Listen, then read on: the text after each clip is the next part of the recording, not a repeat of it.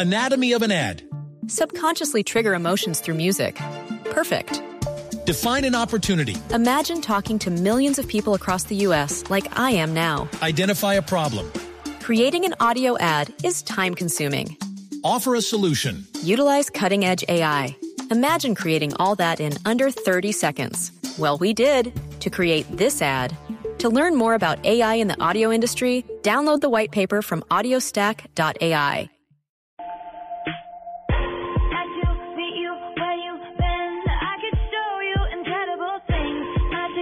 escuchando a Taylor Swift.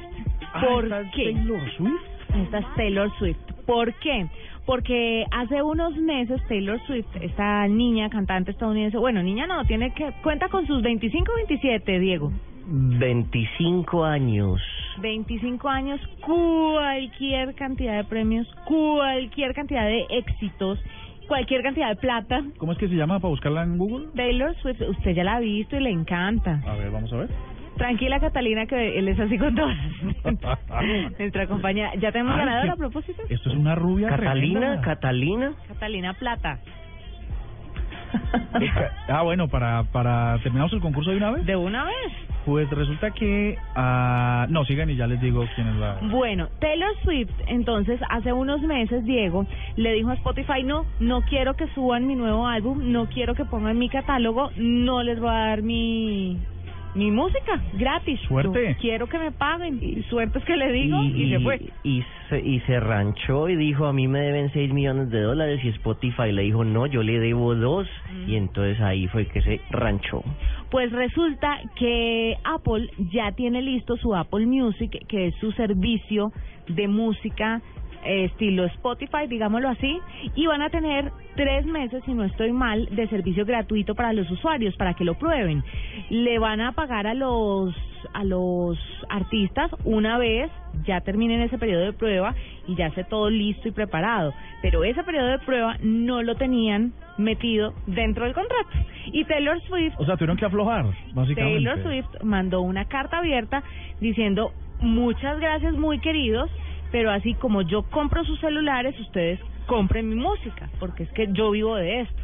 Y efectivamente, eh, el encargado del tema que se llama Eddie Q dijo, no, pues sí, hay que hacerle una reingeniería a esta idea y pagarle a los a los artistas lo que se le debe. Igual a los usuarios no se les va a cobrar estos tres meses de prueba, pero Apple tendrá que sacar la platica de algún otro lado para pagarle a los artistas la plata porque es que de verdad es su trabajo. O es que por un lado, por un lado están diciendo que Taylor Swift es la mujer más poderosa de América porque ella puso esto en Tumblr y en cuestión de horas Apple ya le estaba respondiendo. le contestó.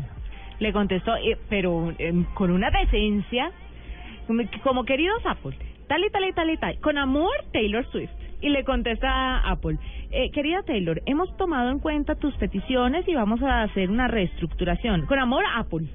Ah, no diga. Y así se contestaron por Twitter. Eh, Y, ¿Qué? y se están diciendo que, que Apple no era así, que cuando Steve Jobs estaba al mando él no ¿Cómo se dejaba mangonear de esta forma, porque recordaban un caso en donde los artistas y las disqueras le estaban diciendo a Apple en el 2005 que subiera el precio de las canciones, que un punto 99 dólares no les daba a ellos para nada, y el señor Jobs salió y dijo, como así? Si yo les reviví la industria musical, a mí no, no me metan conmigo, están ganando papitas por culpa mía. Es que Steve Jobs tenía los pantalones puestos y amarrados y ese hombre se enranchaba y nadie lo sacaba de la idea y esa determinación lo llevó, pues obviamente, a lograr lo que logró a costa de muchas cosas.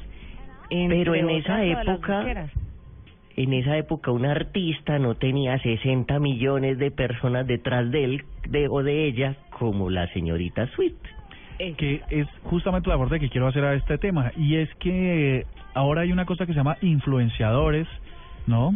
Eh, que son esas personas que son rockstars en redes sociales, mm, en muchos oficios y tal, que la gente y las marcas en particular no se quieren meter con ellos, porque si ellos tienen comentarios negativos sobre las marcas, mm, mm, su efecto es bastante, bastante Es destructivo. sí. Así que si esta señora que, que además, Señorita. ah, señorita, se ve, se ve muy bella de todas maneras, ¿no? Le queda bien el rojo. Eh, Está con Calvin Harris. Ese es cuál, ve. Usted le está diciendo. Pobrecito. Es un DJ. Ah, es un DJ, ok. Entonces, está con este señor Harris. Eh, es imposible meterse si tiene 60 millones de personas. Eh, un comentario negativo podría eh, plegarse y distribuirse de una forma viral poderosamente negativa.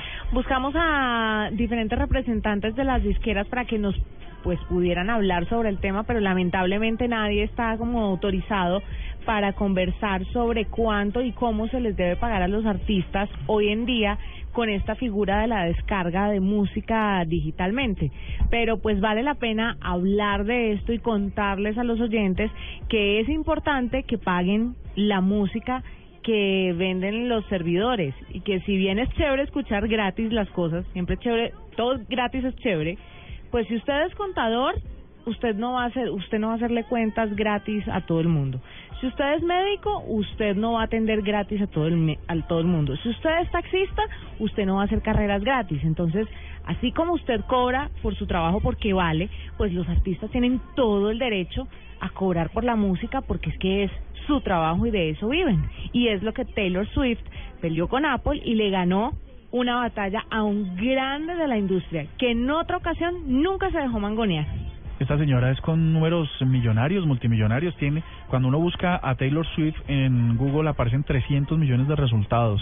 ¿Mm? 300 millones de menciones en sitios de internet. Eso es una cosa impresionante. No, es que es una revelación. O sea, es una de las mujeres, diría yo, Diego, más poderosas, ¿no? Sí, este, en Estados Unidos dicen eso, o sea, y pues está al, al, al nivel de Beyoncé, de Madonna, porque ella abre la boca y está abriendo la boca con consignas, no para decir bobadas. No, para decir bobadas. 25 años y uno aquí. y uno aquí. Haciendo consignas.